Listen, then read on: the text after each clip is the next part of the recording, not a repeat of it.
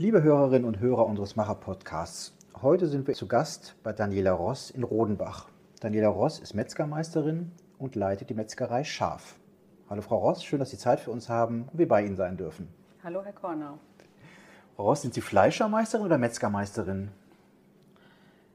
Ich würde es Fleischermeisterin titulieren, aber beides ist richtig.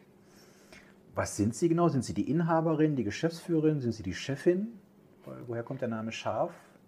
Das ist äh, ein Familienbetrieb, der von meinen Eltern geleitet wird. Und ich bin praktisch die Tochter des Hauses und bin Geschäftsführerin. Der Betrieb wurde 1927 gegründet, habe ich gelesen. Wie viele Generationen sind Sie jetzt? Die vierte Generation. Und gibt es schon die nächste? Mein Sohn ist schon dabei, auch Metzgermeister oder Fleischermeister. Das heißt, der Betrieb wird bald 100 Jahre alt. Wie gelingt das? Viele Metzgereien schließen, klagen über Nachwuchs, über Fachkräftemangel. Wie gelingt es Ihnen, so lange am Markt zu bleiben, so erfolgreich? Das ist eine sehr gute Frage, Herr Kornau. Wie gelingt es uns mit viel Fleiß und gutem Personal und viel familiären Einsatz? Das wäre nämlich die nächste Frage. Familienbetrieb, Mann, Sohn, Eltern. Da gibt es wahrscheinlich auch nur Vorteile. Ja, ohne Familie geht es definitiv nicht. Also meine Eltern sind 75 und noch voll dabei und das sagt ja schon alles und wir alle haben keinen 40, äh, keine 40-Stunden-Woche. Und das Miteinander? Ich meine, Familie kann man sich nicht aussuchen. Richtig, das Miteinander ist auch nicht immer einfach, aber ähm, dementsprechend ist auch was los hier. Wir sind hier in Ihrem äh, Geschäft, Feinkost Scharf. Gibt es einen kulinarischen Schwerpunkt? Ähm, ich habe gelesen, Feinkost, Partyservice, italienische Köstlichkeiten. Haben Sie einen, einen gewissen Schwerpunkt in Ihrem ähm, wie sagt man das bei der Metzgerei, Portfolio und Ihrer Auslage? Schwerpunkt oder der Name Feinkost ähm, kommt daher, dass wir so ein bisschen Zusatzartikel noch haben, die in, in die Richtung Feinkost geht, wie eingelegten Schafskäse, Oliven, ein kleines Zusatzsortiment an Wein, Spirituosen und der italienische Schwerpunkt, den hat meine Mutter mitgebracht, die aus Italien kommt. Wie sieht dieser italienische Schwerpunkt aus bei Ihnen? Ähm, das betrifft nicht nur Fleisch und Wurst, wie zum Beispiel eine italienische Salsiccia mit Rucola, Parmesankäse, Weißwein und Zitrone. Das ist die Salsiccia Pugliese oder auch mit Fenchel oder eine Pikante, sondern wir haben auch verschiedene italienische Salamisorten im Programm, ähm, Parmaschinken, San Daniele oder ähm, italienische Weine, die bringen wir selbst mit. Wir haben Kapern eigens gepflückt von Seniorchef und Chefin im Urlaub morgens um 5 Uhr und ähm, Olivenöl, also so ein bisschen klassisch, was zum Essen dazugehört. Und das wird auch angenommen von Ihren Kunden? Das wird auch angenommen, ja, weil es authentisch ist. Seit zwei Jahren haben wir ähm, die Corona-Pandemie. Spüren Sie Auswirkungen beim Partyservice? Im Partyservice selbstverständlich, da so gut wie alle Feste, große auf alle Fälle und selbst auch kleine Familienfeste natürlich ausgefallen sind. Aber ähm, das kommt immer darauf an, wie man aufgestellt ist. Und uns hat es jetzt äh, kein Bein gestellt, da wir ähm, noch andere Spezialitäten und, und, Räume haben, mit denen wir das auffangen. Das heißt, Sie spüren es schon, aber. Äh, genau, wir spüren es schon, aber es hat uns nicht wehgetan. Ihre Ausbildung zum Metzger, zur Metzgermeisterin, wo haben Sie die gemacht? Ich habe sie definitiv hier bei uns gemacht. Also im elterlichen Betrieb? Im elterlichen Betrieb, genau. Das ist eine gute Idee? Auch das kann sehr schwierig sein, aber da wir uns sehr gut verstehen und verstanden haben schon damals, war das für mich kein Problem und ich nach der Ausbildung dann mal ein halbes Jahr in einer anderen Metzgerei geschnuppert habe. War das Ihr Traumberuf? Oder was Sie immer schon lernen wollten? ähm, wurde zu meinem Traumberuf. Ähm, da ich noch zwei Brüder habe und der Erstgedanke natürlich so ist, dass das ähm, die Brüder weitermachen, ähm, wollte ich als äh, junges Mädchen studieren, und zwar Jura, und wollte unbedingt Staatsanwältin werden. Und das hat sich aber im Laufe der Jugend zerschlagen. Und ich wusste dann von einem auf den anderen Tag, was mein eigentlicher Traumberuf ist. Liebe auf den zweiten Blick. Sozusagen. Zu Ihrer Ausbildung gibt es Schwerpunkte in der Ausbildung zum Metzger? Zum Beispiel muss man Frau selber schlachten können? Ist das Bestandteil der Ausbildung? Nein, es gibt fünf Bausteine und aus den fünf Bausteinen kann man sich zwei aussuchen. Schlachten Sie selber? Wir schlachten hier selbst. Gibt es da eine Voraussetzung oder sollte man gewisse Kriterien erfüllen für diese Ausbildung? Gibt es einen gewissen Schulabschluss? Reicht ein Hauptschulabschluss? Hauptschulabschluss reicht und ähm, die Kriterien, ich denke, ich spreche für das gesamte Handwerk, ähm, liegen auf einem ganz anderen Schwerpunkt und zwar die personelle, die Persönlichkeit. Es muss passen. Es muss passen und es muss Spaß machen oder sollte Spaß machen. Man muss offen sein. Ob man in der Schule dann mal ein Jahr nicht so gut war, sei dahingestellt. Wie lange dauert die Ausbildung? Generell drei Jahre.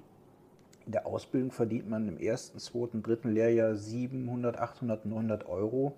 Zahlen Sie das auch oder legen Sie was drauf? Gibt es irgendwelche Goodies für Auszubildende?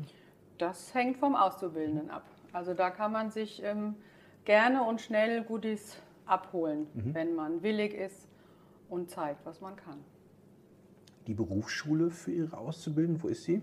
Die liegt hier in Hanau, mhm. die nächste Stadt acht Kilometer entfernt. Gibt es etwas, auch das gehört ja dazu, was nicht so toll war in der Ausbildung, in Ihrer Ausbildung? Frühes Aufstehen, Kälte, Arbeiten an oder mit Tieren? Fällt mir jetzt nichts Negatives ein. Ja, die Kälte, im Winter ist es kalt, dafür werden wir im Sommer um die Kühle beneidet von allen anderen. Also es wie in jedem anderen Beruf auch, gibt es Vorteile und Nachteile. Aber im Großen und Ganzen überwiegen die Vorteile. Haben Sie nach der Ausbildung direkt die Meisterin gemacht und warum? Nein, ich habe nicht gleich meinen Meister gemacht. Ähm, früher durfte man das auch noch gar nicht. Inzwischen ist es anders. Inzwischen darf man nach der Schule gleich seinen Meister machen, wovon wir nicht begeistert sind und auch abraten. Man sollte erstmal ähm, eine gewisse Erfahrung sammeln und dann auf die Meisterschule gehen. Ich glaube, das ist auch der Trend, dass es um sehr, sehr junge Jungmeister gibt, ne? die dann direkt nach der, genau. nach der Ausbildung den Meister machen oder die Meisterin. Genau. Raus, wie ist das so, mit Ihrem Sohn und den Eltern zusammenzuarbeiten? Sie sind alle Metzgermeister. Gibt es hier eine Arbeitsteilung oder verschiedene Aufgabengebiete, die jeder besetzt? Ja, ich bin zwar Metzgermeisterin, aber inzwischen liegt der Fokus bei mir natürlich im Verkauf. Das heißt, ich habe praktisch meine Mutter ersetzt und ähm, mein Sohn ist mit meinem Vater in der Produktion. Und von daher ist das alles kein Problem. Aber wir können uns, wenn wir es brauchen, gegenseitig unterstützen. Sie hatten vorhin erwähnt, dass Sie auch selber schlachten. Ähm, verarbeiten Sie alles von dem Tier? Im Prinzip wird alles verarbeitet, richtig, bis auf die Teile, die man nicht verarbeiten darf. Die kommen in die dementsprechende Tonne und wird abgeholt. Woher kommen die Tiere, die Sie verarbeiten? Die Tiere werden von den Bauern in also umliegenden Gebieten ähm, lebend hierher transportiert und werden dann hier geschlachtet. Das heißt, sie kommen aus der Region? Aus der Region, mhm. genau. Frau Ross, Sie bieten hier auch einen Mittagstisch mit einem vegetarischen Gericht an. Wird das angenommen? Warum bieten Sie das an?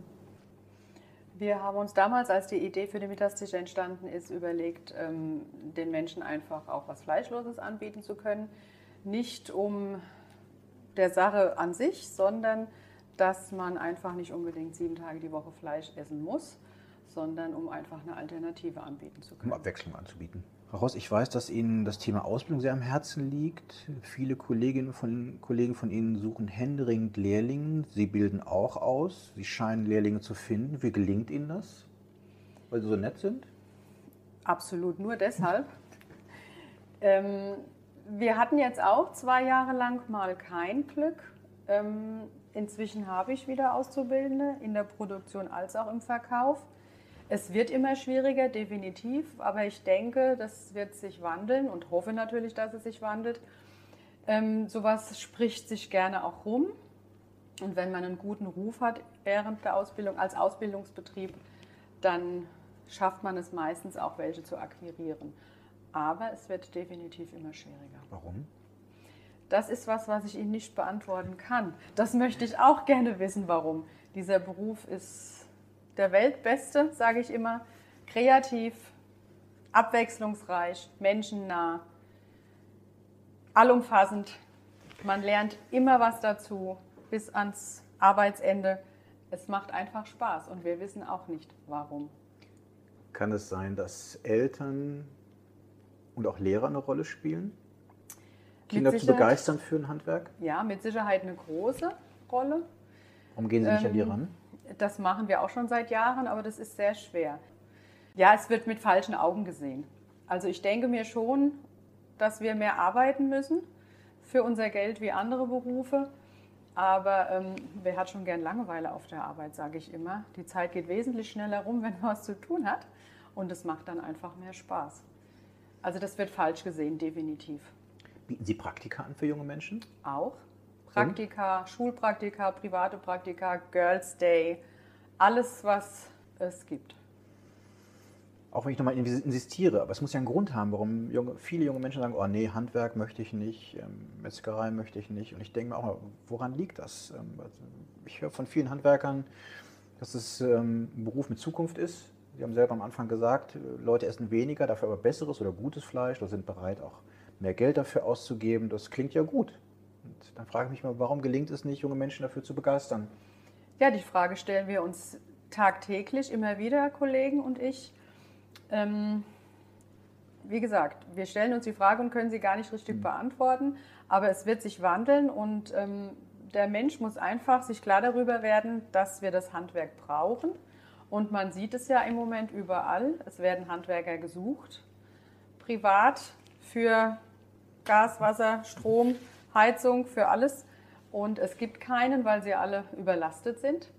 Und das wird noch ausgebaut werden. Wir werden immer länger auf Handwerker warten müssen, weil da einfach eine Lücke entstanden ist. Und so ist es ja auch im Lebensmittelbereich. Bäcker, Metzger sind kaum noch vertreten, aber jetzt langsam wird das Geschrei groß, dass es keine gibt. Müssen wir uns an die eigene Nase fassen? Mit Sicherheit. Das ist immer ein Eigenverschulden. Es ist immer ein falsches Verhalten. Weil ich glaube schon, ähm, dass es Handwerker, Handwerkerinnen gibt, die auch attraktiver auf junge Menschen wirken, die ein gutes Image haben. Wenn sie sagen, sie haben keine Probleme, junge Menschen zu finden, das muss ja irgendwie Auswirkungen haben.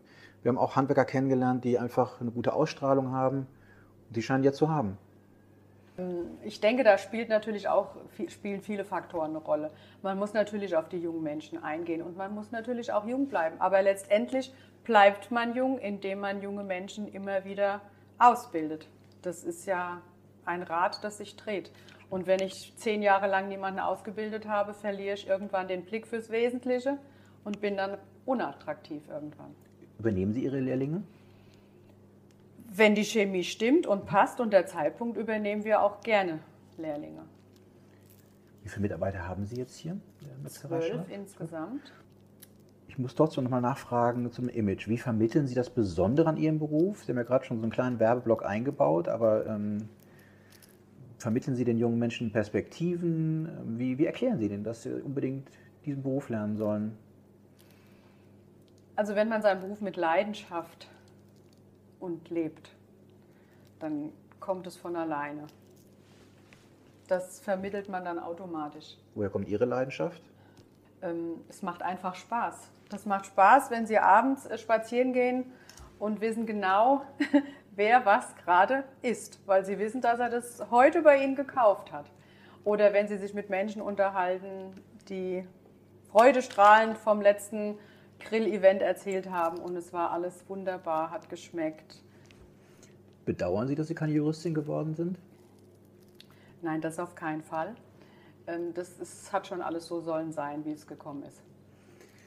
Frau Ross, Sie sind auch ehrenamtlich tätig. Sie sind Obermeisterin wenn ich das richtig sehe, eine von drei in Hessen, von weiblichen Obermeisterin im Fleischerhandwerk. Warum engagieren Sie sich ehrenamtlich? Ja gut, es bringt nichts, wenn wir immer alle nur sagen, es nicht, passiert nichts und es wird nichts getan. Man muss da auch selbst an seine eigene Nase fassen und dann mal was tun. Sonst bewegt sich nichts. Wie verbinden Sie alles, Job, Familie und Ehrenamt? Ich weiß auch, dass es ja auch zeitintensiv ist, am Wochenende, Abendtermine. Da möchte ich meinen Opa mal zitieren, der hat gesagt, wenn der Tag zu kurz ist, nimm die Nacht noch dazu. Das ist ganz einfach. Es ist zeitintensiv. Es muss dann auch anderes leiden, das ist wohl wahr.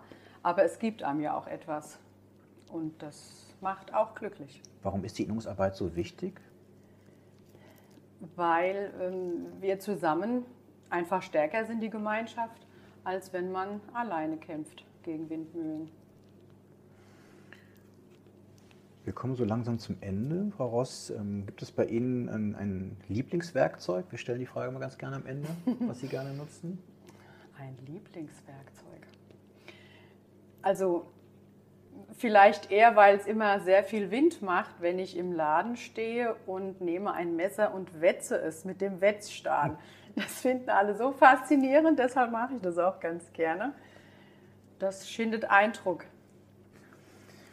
Frau Roth, bitte vervollständigen Sie den Satz. Handwerk ist für mich das Beste, was es gibt.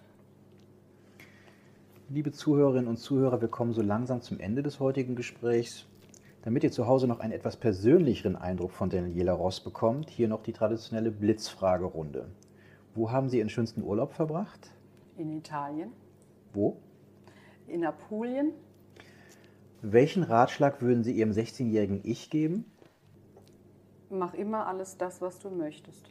Haben Sie Vorbilder? Mein Vater. Wenn der Tag eine Stunde mehr hätte, also 25 Stunden, wie würden Sie die zusätzliche Stunde verbringen? Mit mehr arbeiten.